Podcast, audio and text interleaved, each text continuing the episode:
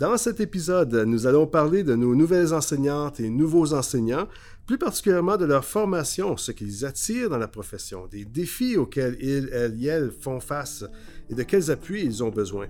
Alors on se pose la question, comment on entre dans l'enseignement pour y rester tout en s'épanouissant?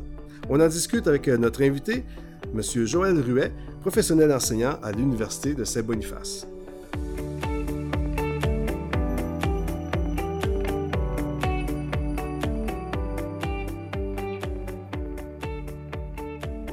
Écoutez Au cœur de l'éducation avec Simon Normando, un balado de la Manitoba Teacher Society.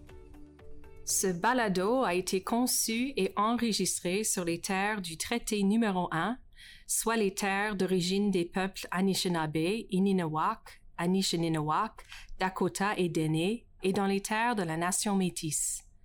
La Manitoba Teacher Society respecte les traités qui ont été faits sur ces territoires et reconnaît les blessures et les erreurs du passé et du présent et se consacre à aller de l'avant en partenariat avec les communautés autochtones dans un esprit de vérité, de réconciliation et de collaboration.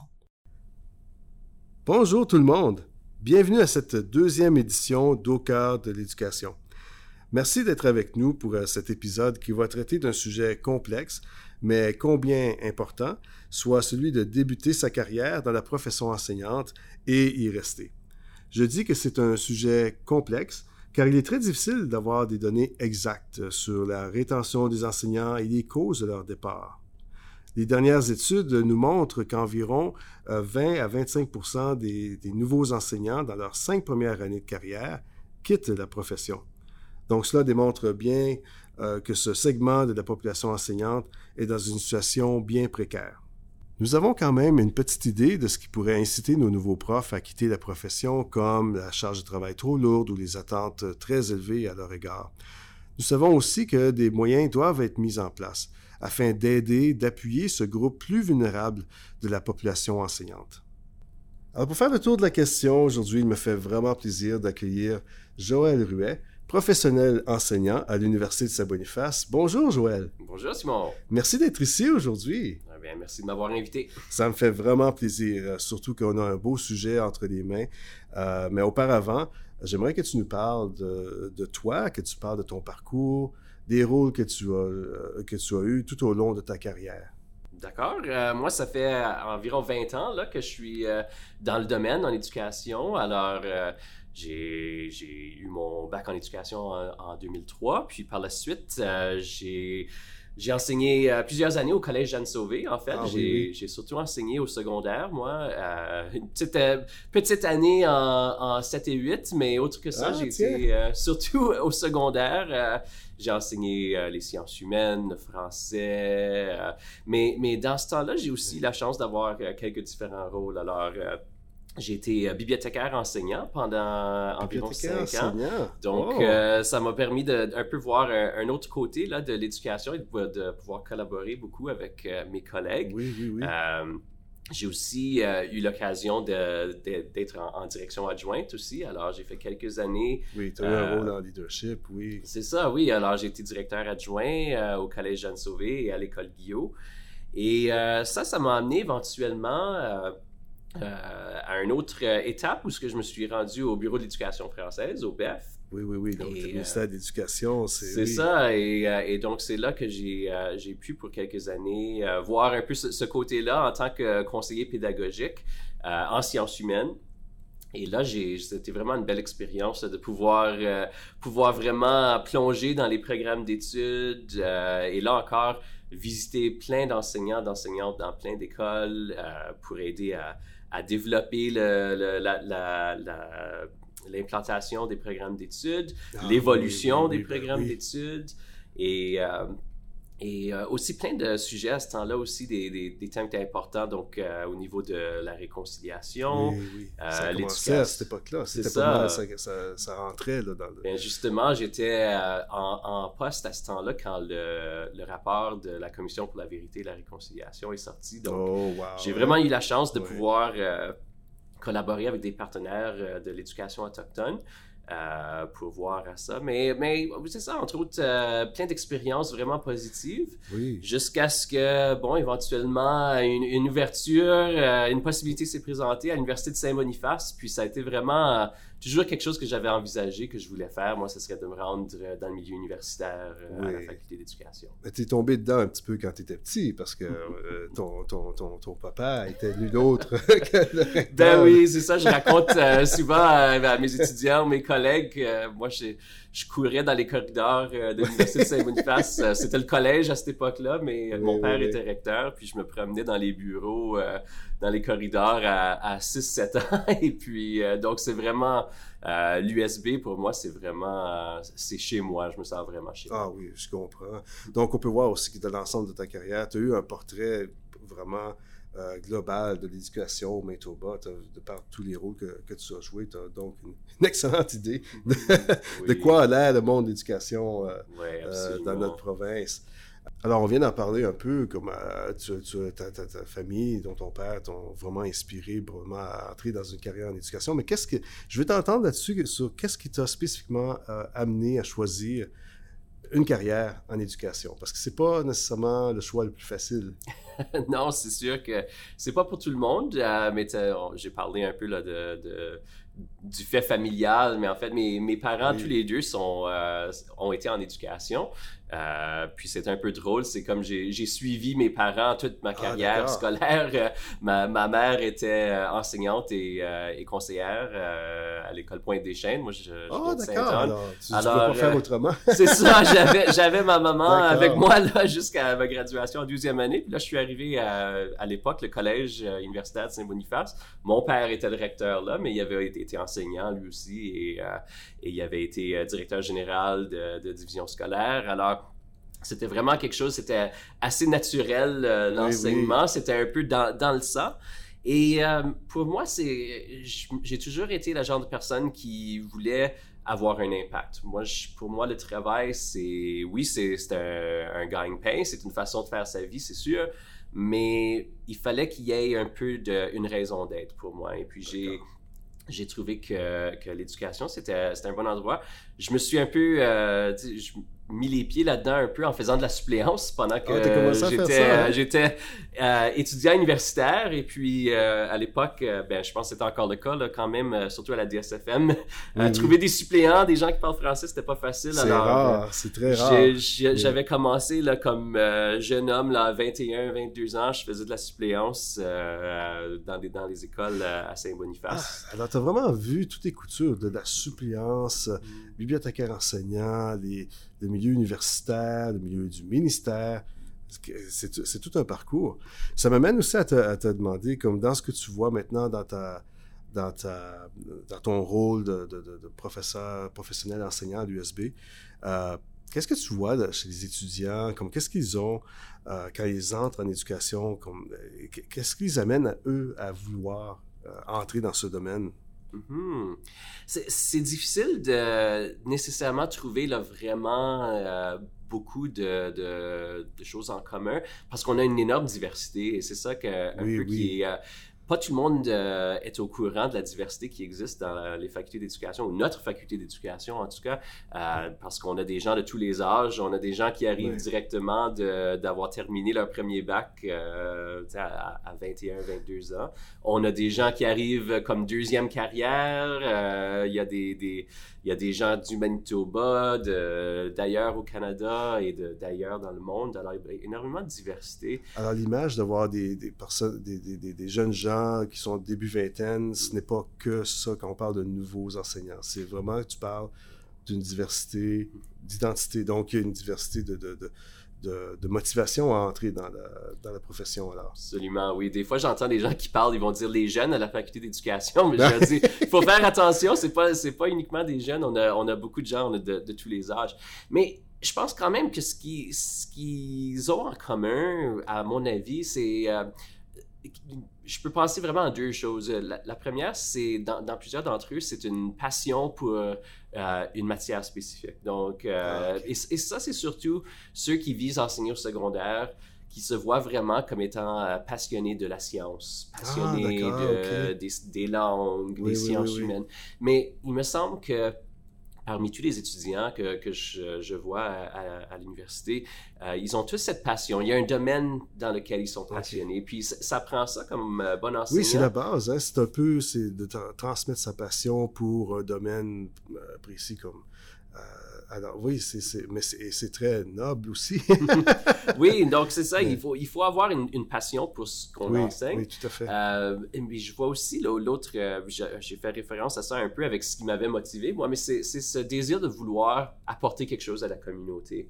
Et ah. euh, on a énormément de conversations à la faculté au sujet de, de l'impact des enseignants, des enseignantes et euh, de, de, de, ce que c'est l'école, ce que c'est le rôle de l'école et euh, l'impact qu'on a sur les, futures générations. Alors évidemment, il faut que les, les, gens qui sont en éducation, qui se voient dans ce domaine-là, euh, aient une appréciation pour les jeunes de tous les âges et oui, c'est important euh, de bien s'entendre avec les. bien, c'est ça. si, si quelqu'un me dit qu'ils sont en, éducation puis ils n'aiment pas les enfants, je me dis bien là, on a un problème. Mais vraiment, moi, je vois ça, c'est des gens qui sont euh, qui, euh, qui, qui, ont envie d'aller travailler avec des personnes. C'est pas des les gens qui, euh, qui veulent être tout seuls dans un coin, dans un bureau. Euh, c'est des personnes avec de l'entre-gens et qui veulent, ils veulent vraiment partager et puis travailler avec des gens. Ah, c'est vraiment intéressant. Donc, tu pourrais dire que ça prend certains traits de personnalité jusqu'à un certain point d'être, d'avoir cette envie de travailler ben, comme tu es toujours, il y a toujours du monde autour de toi pratiquement. oui, absolument. Des jeunes avec des besoins à remplir, des besoins à, à, combler. Et aussi, tout à l'heure, on parlait de ton cheminement. Euh, ça fait déjà plus de 20 ans que tu œuvres en éducation. Et vois-tu la différence entre l'éducation maintenant et, comment c'était quand euh, tu as commencé? Mhm, oui, absolument. On, on, peut voir ça de deux façons. Il y en a qui vont dire que l'école n'a pas évolué assez, que c'est encore euh, très ah semblable. on dit que dans, dans une centaine d'années, euh, l'école est encore un modèle pas mal semblable à ce qu'elle avait avant. Pas, ça n'a pas euh, évolué entre quatre murs, des chaises. C'est ça. Donc, certains, ah. peut-être la structure même, mais il y a eu d'énormes changements sociétaux qui ont forcément eu un impact dans l'école. Alors, c'est sûr, moi, pour moi, la plus grande différence, c'est euh, quand j'ai commencé en éducation, il me semble que l'Internet, c'était encore euh, un peu dans ses débuts. je me souviens, moi, en débutant ma carrière, c'était euh, des, certains enseignants qui étaient récalcitrants à utiliser, l'inter à, ah, utiliser le courriel, par exemple. Et aujourd'hui, on peut pas s'imaginer quelqu'un qui, qui utiliserait pas le courriel, même que ça, ça commence à être un mode dépassé, mais...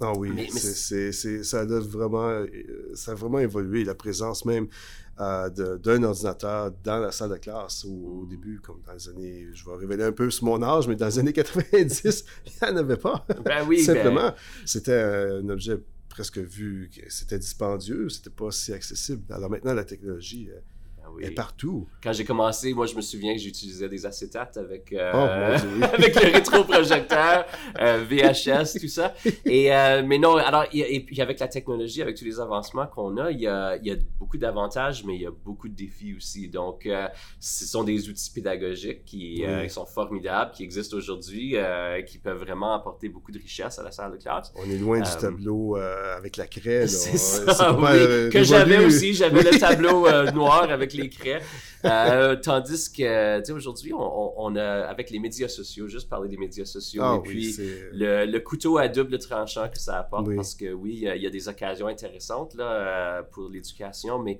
euh, les, les, les, enseignants, les enseignantes aujourd'hui doivent vraiment composer avec ça.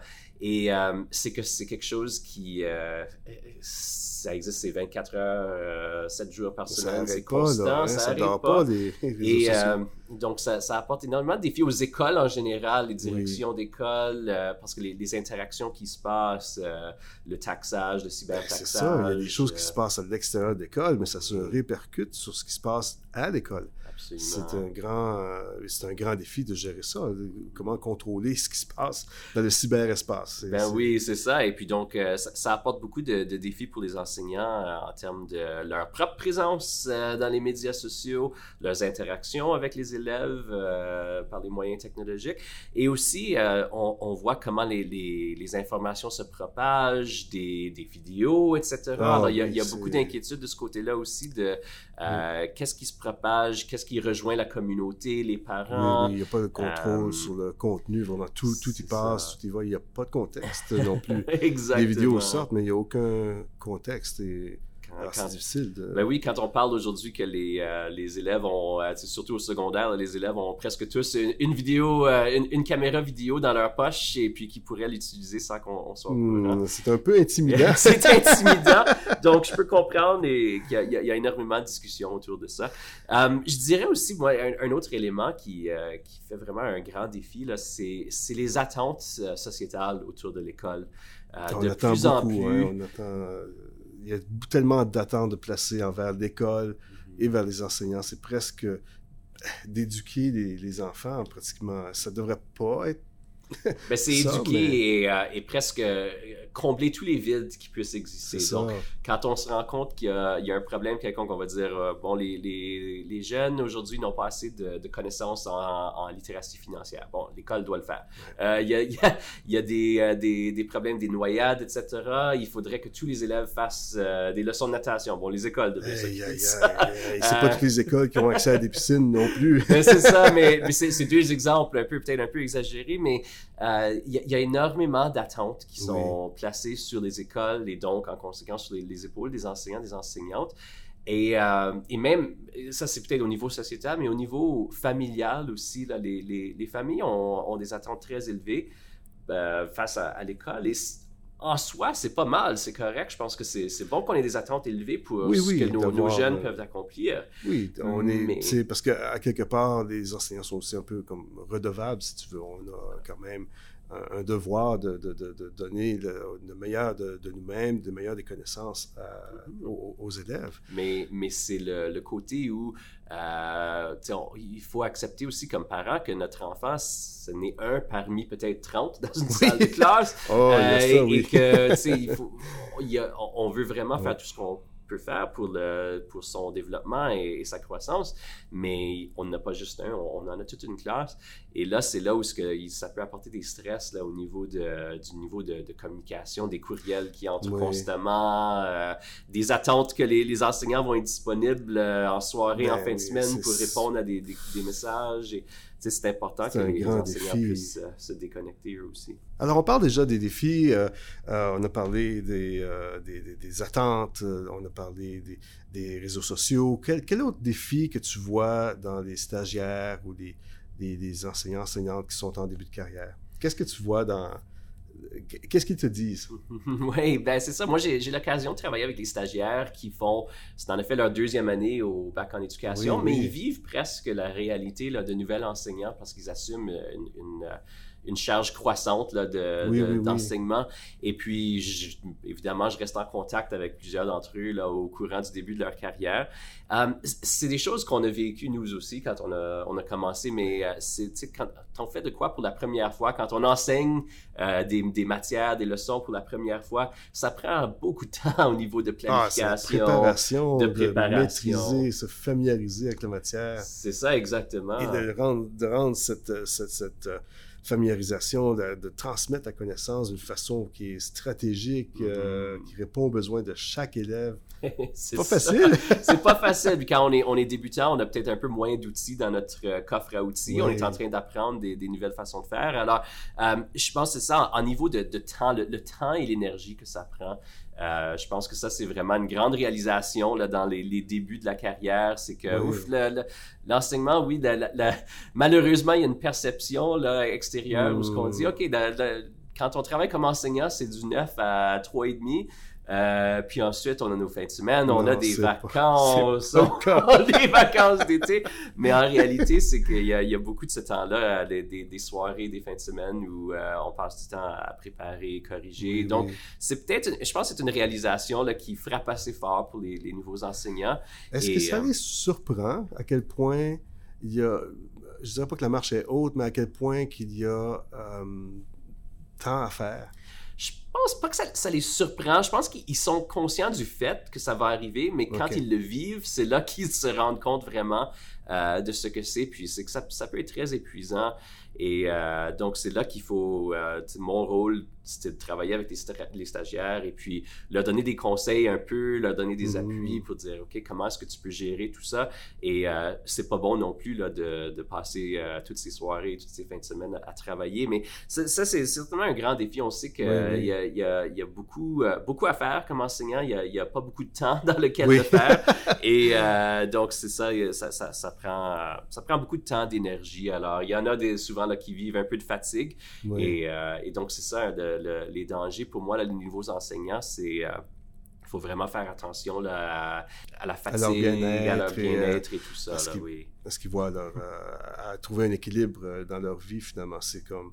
Et ça va venir aussi plus loin dans, après quelques années d'expérience. Ça, ça, la charge de travail ne disparaît jamais réellement. Au contraire, euh, il y a des choses qui augmentent d'année en année. On en demande juste un petit peu plus à chaque année, on dirait. Et la charge de travail, c'est vraiment quelque chose à gérer. Sinon, si on ne la gère pas, il y a un danger, effectivement, qu'il ben y ait un, épuisement. Euh, professionnel. Et c'est vraiment, puis c'est ça, c'est la, la, charge de travail, puis c'est le rythme accéléré. je pense que quand on est enseignant, quand on est dans le milieu, on s'habitue à ça, mais ça bouge vite. La journée bouge vite. Il y a des cloches, il y a des, c'est l'heure du dîner, c'est la récréation, c'est, il y a une rencontre ici, euh, tu sais, ça bouge extrêmement vite. Et là, avant qu'on s'en rende compte, c'est la fin de la journée scolaire, puis ah, j'ai pas mes choses préparées encore pour demain, et donc euh, euh, le, rythme accéléré, je pense qu'il y en a là qui, euh, ils sont, ils sont fatigués à la fin de la journée. Et on parle de bien-être, et selon toi, quelle est l'importance de la question du bien-être pour les, les enseignants, enseignantes débutants? C'est absolument critique. Euh, moi, je, je, fais vraiment euh, avec intention, j'en parle avec mes étudiants euh, dans mes cours et avec les, les stagiaires mmh. dont, dont j'ai la, la, responsabilité parce que euh, malheureusement, c'est une réalité qu'on voit dans le, dans le milieu. Euh, à tous les, les, niveaux, là, à tous les âges, les années d'expérience, euh, l'épuisement professionnel. Plus que jamais, hein? est-ce que tu dirais que ça, ça, a été encore plus mis, a été mis encore plus en prévalence avec la pandémie, le post-pandémique ou. Bien, c'est sûr, la, la, pandémie a eu un, impact et on, on, ressent encore là, les, les, les effets de ça sur chaque, chaque élève. Donc encore, l'école est, est, appelée à, mm. à venir combler les écarts, etc. Mais je pense que c'est de longue euh, haleine que ça existe, cette question de, de, de bien-être. Euh, parce qu'encore, c'est rattaché à ce qu'on disait, les attentes élevées, le rythme euh, accéléré, toutes les, les, les, attentes qu'on place sur les, les, épaules des enseignants. Alors, euh, pour moi, c'est très important qu'on en parle avec, euh, avec nos jeunes enseignants parce qu'à mon avis, c'est dans c'est souvent là, dans le début de carrière où il y a vraiment un danger là, parce que euh, oui, ah, on arrive souvent. Le risque est là, Il y a un grand risque là parce que c'est là où, on n'a pas vraiment maîtrisé encore le, travail. Euh, donc, euh, on est un peu plus vulnérable. Ça prend beaucoup de temps, beaucoup d'énergie. Oui, on entre euh, souvent avec une passion, avec un enthousiasme, mais là, c'est là aussi qu'il y a un risque de, de, de, de, se brûler avec en mettant un petit peu en mettant toute son énergie puis en regardant, regardant rien pour soi-même. Alors, c'est un peu comme les euh, quand, euh, dans, à bord des avions quand on dit là, il faut si le masque d'oxygène descend, il faut le placer ah! sur son propre visage et ensuite euh, sur nos, nos dépendants. Ah, c'est une belle image. Ça. c'est ben, pour moi c'est ça avec le bien-être comme les, les en, éducation, les enseignants, les enseignantes, on est des personnes généralement là qui veulent donner, qui veulent prendre soin des autres. Mais pour bien faire ça, il faut prendre bien soin de nous-mêmes pour commencer. Alors, c'est ah, pas facile. C'est très bien ça, oui. Je, je l'avoue, là, avec mes étudiants, on, en parle et puis c'est difficile de trouver l'équilibre. Oui, parce que, euh, écoute, quand tu te lances corps et âme, mais si tu es juste un tantinet perfectionniste, tu sais, tu veux préparer euh, ton, ton, ton, plan de leçon, ton unité, ou ton, matériel, ou encore ta présentation, euh, puis ça sera, c'est très difficile d'être pleinement satisfait.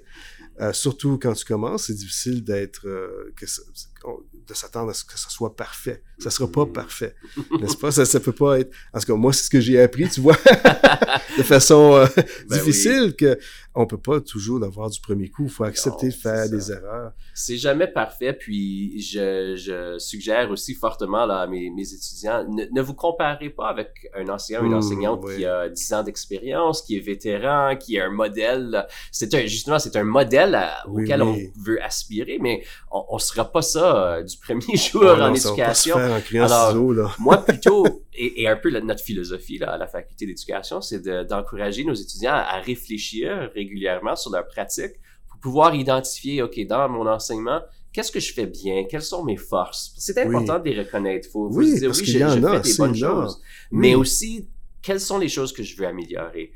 Et ça veut pas dire il faut que j'améliore tout. Il faut que il faut que Oui. je me mette à 100% là, pour que tout soit parfait. Mais dire dans tous les éléments de l'enseignement, que ce soit la gestion de classe, l'évaluation, la communication avec les parents, quoi que ce soit, qu'est-ce que je souhaite améliorer? Qu'est-ce qui serait le plus important là, à améliorer? Et puis, c'est un peu comme ça. Moi aussi, j'ai fonctionné comme ça ou je fonctionne encore comme ça dans, dans ma pratique. Je me dis, OK, si, si je prenais un, un 10% de, de ma pratique que je voudrais améliorer, qu'est-ce que ce serait? Donc, Ouais. euh, c'est comme euh, comment est-ce qu'on on, on mange un éléphant? Bien, c'est euh, une bouchée à la fois. c'est Bien, pas ça. Puis il faut faire, c'est- ça doit être difficile aussi de faire des choix, de choisir, de prioriser qu'est-ce qu'on veut améliorer en sachant qu'il y a probablement plusieurs aspects à améliorer et même et, euh, pas juste améliorer, mais d'encore approfondir certaines connaissances. C'est toujours, c'est, c'est un métier qui est tellement euh, merveilleux, mais qui est aussi complexe parce que c'est toujours en constante évolution. Ben Euh, oui, j'avais justement, ça me fait penser à, à une interaction que j'ai eue avec une, une étudiante que j'avais comme stagiaire et puis qui euh, justement là qu'elle euh, c'était une personne très perfectionniste et et il y en a beaucoup en éducation. oh, oui, on a tendance à être perfectionniste. euh, pas mal commun. Mais, euh, mais je voyais là, et puis euh, son, son coopérant me disait la même chose, qu'on voyait qu'il y avait un risque d'épuisement. Donc, euh, je lui avais, je l'avais vu un vendredi, puis je lui avais dit, OK, euh, je te donne un devoir cette fin de semaine. Et là, je voyais que, ouais, c'est inquiétant que j'ai donné un devoir. J'ai dit, ton devoir, c'est que tu, j'ai déjà parlé à ton coopérant, donc tu feras rien pour l'école cette fin de semaine. Ok. Tu feras pas de travaux universitaires cette fin de semaine. Tu vas prendre soin de Hmm. toi-même cette fin de semaine. Alors, je lui ai demandé Oh. de me, me dire au moins deux choses qu'elle ferait en fin de semaine pour s'occuper de son Ah, bien-être. alors tu prends vraiment soin de leur bien-être. Et comment, quelle a été la réaction de... Vraiment, je pense qu'elle a été, elle a été euh, surprise. Ouais, Et euh, ça lui a pris un, un moment pour penser, mais elle, elle m'a proposé deux choses qu'elle allait faire en fin de semaine. J'ai dit, OK, mais là, je te, je te tiens responsable de ça. Euh, lundi, on s'en parle. Je veux que tu me racontes comment était ta fin de semaine. Et puis, vraiment, ça a été un point tournant pour elle où elle, elle a vraiment reconnu que, wow, elle est revenue le lundi là, avec beaucoup plus d'énergie. Ah, euh, ben. elle, elle s'était remise de ça. Mais tu vois, c'est ça qui arrive aussi. C'est important que, de prendre, que les enseignants, enseignants se prennent soin d'eux et de- d'elles-mêmes parce que un enseignant, une enseignante heureux, heureuse va être tellement mieux dans la salle de classe. Un enseignant reposé Mhm, mhm. va avoir plus d'impact que, que quelqu'un qui est fatigué dans la salle de classe. Et malheureusement, c'est ça qui, qui peut arriver avec euh, la profession. Alors, on a parlé un peu de la question du, bien-être, mais dans ce que tu vois aussi, quel est le soutien qu'on doit leur donner euh, pour que non seulement ils survivent, mais qu'ils puissent rester dans la profession et même s'épanouir comme professionnels? Euh, Qu'est-ce qu'on peut faire? Qu'est-ce qui peut être mis en place, là, selon toi? Hmm.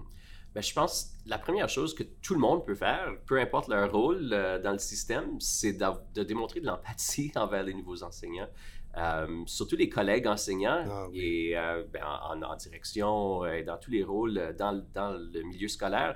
On a tous été là, on a tous été débutants, débutantes, Oui. et on devrait se souvenir ou essayer de se souvenir de notre vécu à ce temps-là. Puis on, a tous vécu des difficultés comme débutants. Alors je pense déjà là, si on peut commencer avec un, un- Ah, peu un très bon d'empathie, point. euh, et, et de, de prendre ces premiers pas-là. Les, les nouveaux enseignants, ben, sont tous des individus, ils sont différents. Il y en a qui vont, euh, vont vraiment avoir une, une transition très, très euh, facile, positive. D'autres vont avoir plus de défis. Mais je pense que c'est toujours bien dans le milieu scolaire si on peut ouvrir la porte pour euh, offrir du support, même juste un à un, de dire écoute, comment ça va, Oui, oui, comment oui. tu trouves ça à l'école, Euh, est-ce qu'il y a quelque chose que, que tu aurais besoin? Est-ce que as-tu des questions? Euh, des fois, les, les, quand on est nouveau dans n'importe quel domaine, on est un peu mal à l'aise à poser des questions. On sent comme si on dérange tout le temps. Euh, et puis, euh, ah, peut-être... C'est très intimidant quand tu arrives, tu arrives dans une nouvelle école, un nouveau milieu, des nouveaux collègues, et, et, tout doit être tout est à t'apprendre. Ah oui. Euh, c'est intimidant, mais oui, avoir le soutien. D'ailleurs, j'ai lu des études dernièrement, je ne peux pas les citer, mais ça parlait justement de cette, ce soutien continu, un petit peu comme le coaching hebdomadaire ou peut-être à, certains endroits c'est à tous les jours, mais d'avoir un suivi constant, continu mm-hmm. avec ces enseignants, enseignantes-là pour justement qu'ils puissent poser leurs questions, qu'ils puissent euh, interroger, réfléchir sur euh, euh, la pratique, sur, ce qu'ils viennent de faire et sur ce qu'ils vont faire. Oui, ben je pense justement le, soutien continu, je pense qu'il est important. J'ai l'impression que dans les écoles, on fait généralement un bon travail d'accueil au début de l'année. Là, quand, quand les, un nouveau membre du personnel, nouvel enseignant, enseignante qui arrive au début de l'année, la direction va, l'accueillir, on va lui donner une tournée de l'école, présenter les collègues. Et là, malheureusement, des fois, après, c'est un peu bon, ben, ben euh, vol de tes propres ailes, vas-y. Euh, et puis c'est ben, c'est correct, il faut, il faut laisser le, nouvel enseignant faire ce qu'il a à faire, mais je pense qu'il faut vraiment être euh, assez stratégique pour offrir un, un, suivi continu au courant de l'année. Donc, et je peux comprendre au niveau, ça, ne peut pas nécessairement toujours être la direction d'école parce que c'est euh, déjà ces gens-là sont, très, sont très sollicités. Sont très sollicités, ils ont une, une, charge euh, c'est très très importante. Mais c'est pour ça que je disais un peu au niveau de tous les collègues, si on peut, euh, quand on sait qu'il y a un nouvel enseignant dans, dans, notre école, prendre un peu de temps pour aller jaser, ah voir comment vont les choses, faire des check-ins, mais aussi des, des, des, programmes un peu plus structurés sont, sont ont un impact aussi. Donc quand il y a un programme de mentorat euh, ah, qui est établi. C'est souvent, en fait, des fois, les, étudiants me posent une question comme, ben, comment est-ce que je devrais viser pour une, euh, travailler dans une division scolaire versus une autre, ou quelles questions je devrais poser à une entrevue? Ah, Moi, je leur suggère souvent cette question-là. Pose la question, quels sont, euh, quel genre d'appui est-ce que votre division, votre école offre aux nouveaux enseignants? Donc, c'est, je pense que c'est important que On, les laisse pas juste à, tout seul à, nager, mais qu'on leur donne euh, des appuis. Alors que ce soit que ce soit formel ou que ce soit plus informel, mais qu'on s'assure euh, dans nos écoles, dans nos divisions, scolaires, qu'on a une structure quelconque pour euh, offrir un, support au niveau. Ça, c'est un super bon point. De ne pas laisser les choses aller au hasard, d'avoir un plan, d'avoir de savoir qu'est-ce qu'on va faire avec euh, nos nouveaux enseignants, enseignantes qui vont entrer dans les, dans les salles de classe. C'est mm. oh, capital, c'est vraiment... Mm. Alors, puis c'est bien aussi d'avoir dans l'école, savoir qu'il y a un, mentor euh, officiel, là, entre guillemets, mais quelqu'un... Euh, moi, je, je, pousserais même, tu sais, dans la, possibilité, si on, avait, si on pouvait faire tout ce qu'on voulait dans le système, mais de pouvoir... Un petit peu plus de budget, peut-être. Un peu plus de budget, mais par exemple, si on voyait un, un enseignant chevronné dans une école, qu'on réduirait sa tâche d'enseignement de 10 ou 15 ah, quelque chose comme ça, puis qu'on lui, lui accorde dans ses responsabilités l'appui de nouveaux enseignants dans l'école. Et même, je dirais, j'irais plus loin, que les nouveaux enseignants, qu'on leur donne une charge euh, moins lourde d'enseignement et qu'on leur, pour qu'ils aient un peu plus de temps pour, euh, pour collaborer avec, euh, avec leur mentor et vraiment entrer doucement dans la profession. Ça, c'est un beau concept. Ça, c'est, donc réduire leur, leur, horaire, leur faire de la place mm-hmm. dans l'horaire pour qu'ils puissent justement avoir du temps pour rencontrer. Parce que souvent, ce qui arrive aussi, c'est que euh, on travaille toute la journée et on se retrouve souvent, il est comme 4h30 puis il n'y a plus personne dans l'école. C'est ça, exactement. Alors, tu as, raté ta chance de, de, pouvoir collaborer avec quelqu'un. Si tu es chanceux, chanceux, tu vas avoir quelqu'un, mais souvent, 5 euh, heures, là, je pense que c'est pas mal rendu que l'école. Euh, ben, évidemment. Puis je, je, reviens là au point d'empathie. C'est aussi, il faut se dire, bien, les, nouveaux enseignants qui sont peut-être un, un, peu moins outillés, qui ont moins d'expérience, mais on ne devrait pas toujours être en train de leur donner les tâches les plus difficiles. On devrait pas. Ah, euh, il faudrait vraiment prendre ça en considération, mais des fois, il, il peut malheureusement avoir un peu une attitude là, chez euh, les, gens plus chevronnés qui vont dire ben moi j'ai bûché quand j'ai commencé, alors toi il faut que tu bûches toi aussi. Moi je préférerais une approche d'empathie où on se dit bon qu'est-ce que j'aurais voulu moi quand j'étais débutant, qu'est-ce qui m'aurait aidé, puis aller leur offrir ça. Ah, c'est tellement important parce que oui c'est une attitude que que, que moi-même j'ai entendu, j'ai vu qu'il y avait de placer envers les prochains, les nouveaux qui vont être engagés. Ah ben, eux autres, ils le feront. c'est, oui, il faut faire attention à ça parce que vraiment, c'est un défi. juste de, s'approprier de la tâche de travail, d'enseigner, d'en plus mettre par-dessus ça tout ce qui est comme extracurriculaire ou, ou autre. oui, il faut faire attention à ce point-là. Alors, on a déjà abordé plusieurs aspects, mais selon toi, dans la formation de ces futurs enseignants-enseignantes, quels sont les aspects que tu trouves qui sont vraiment essentiels ou cruciaux dans la, formation qu'ils reçoivent? Ben, évidemment, il y, a, plusieurs choses qui sont, euh, qui sont cruciales, qu'il faut vraiment aborder, puis on pourrait aller dans les détails, bon, euh, l'approche pédagogique, des, des, stratégies d'évaluation, la gestion de classe, etc. Donc, on, Juste ça, c'est déjà un programme euh, plein. ben oui, la, psychologie de l'apprentissage, etc. Donc, évidemment, c'est pour ça qu'on a deux ans de formation, parce qu'il y a toutes ces choses. Mais si moi, si je revenais un peu à, un concept clé qui, que moi, je, je priorise beaucoup, c'est vraiment euh, l'élément des relations interpersonnelles. Je pense que c'est ah, euh, pour vraiment avoir du succès en, éducation, à mon avis, c'est ça, ça, prend ça. Il faut être euh, il faut être à l'aise avec les gens, il faut être, avoir un bon sens des, des besoins et des, des, des, des sentiments, etc., du bien-être des gens autour de nous. Donc, établir des bonnes relations avec les élèves, mais aussi avec les collègues. Avec les collègues. évidemment, c'est aussi de comprendre que c'est différent, ça. Les élèves ne sont pas nos amis. C'est pas, on n'est pas là pour, pour développer des amitiés, mais on peut avoir des relations super positives, des relations de, confiance, etc. Euh, euh, et donc qui, qui, vont vraiment mettre les, les élèves là, dans des situations de, où ils et elles se sentent bien, elles sont à l'aise, euh, c'est tellement important parce que c'est là que l'apprentissage peut arriver. C'est dans un, un, climat où l'élève se sent en sécurité, où il se mm. sent écouté, où il se sent en, bonne relation avec le maître. On n'apprend pas des personnes qu'on n'aime pas. ben justement, exactement. Je pensais justement à ça. J'avais, j'avais entendu d'une, enseignante chevronnée qui racontait, qui était très humaniste, puis elle disait, bon, qu'une de ses collègues lui avait dit, euh, je suis pas ici pour être aimé, je suis ici pour faire apprendre des jeunes. Elle dit, oh, OK, mais les jeunes n'apprennent pas des gens qu'ils n'aiment pas. Euh, c'est important de, d'avoir de créer cette ambiance dans une salle de classe où, euh, où les, élèves sont bien, euh, où on, est prêt à apprendre, on, travaille fort, les attentes sont élevées, mais ça ne veut pas dire qu'on ne peut pas s'amuser aussi et qu'on ne peut pas être, avoir un, un, climat très, très positif. Alors, si je reviens à ça, c'est vraiment, c'est un travail interpersonnel d'éducation euh, avec les élèves la majorité du temps, mais comme tu as mentionné, avec les collègues, avec la direction, avec la communauté, les parents. Donc, il faut vraiment se soucier des relations interpersonnelles qu'on développe. Donc, c'est vraiment, c'est presque la, base, finalement. Mm-hmm. Parfait. Ben, merci beaucoup. Ouais, ceci va conclure notre, notre entretien, mais je veux te remercier vraiment, Joël, pour les réponses que tu nous as données. C'était, c'était vraiment généreux et merci d'avoir accepté d'être euh, euh, venu, euh, de venir nous parler. C'était franchement intéressant. ça m'a fait plaisir et j'ai vraiment apprécié faire partie de, de cette, cette émission, ce podcast. Ah, super. Ben, c'était un plaisir de te recevoir. Alors, à la prochaine. Merci beaucoup. Alors voilà ce qui complète euh, l'émission d'aujourd'hui. Je vous invite à nous faire part de vos commentaires par courriel à l'adresse podcastfrançais.mbteach.org, sans la dire. Que ce soit au sujet du balado d'aujourd'hui ou d'un autre épisode, nous sommes très intéressés à vous lire. Je tiens aussi à remercier notre productrice et éditrice Mathéa Tutar pour son travail précieux à la réalisation de ce podcast. Merci Mathéa.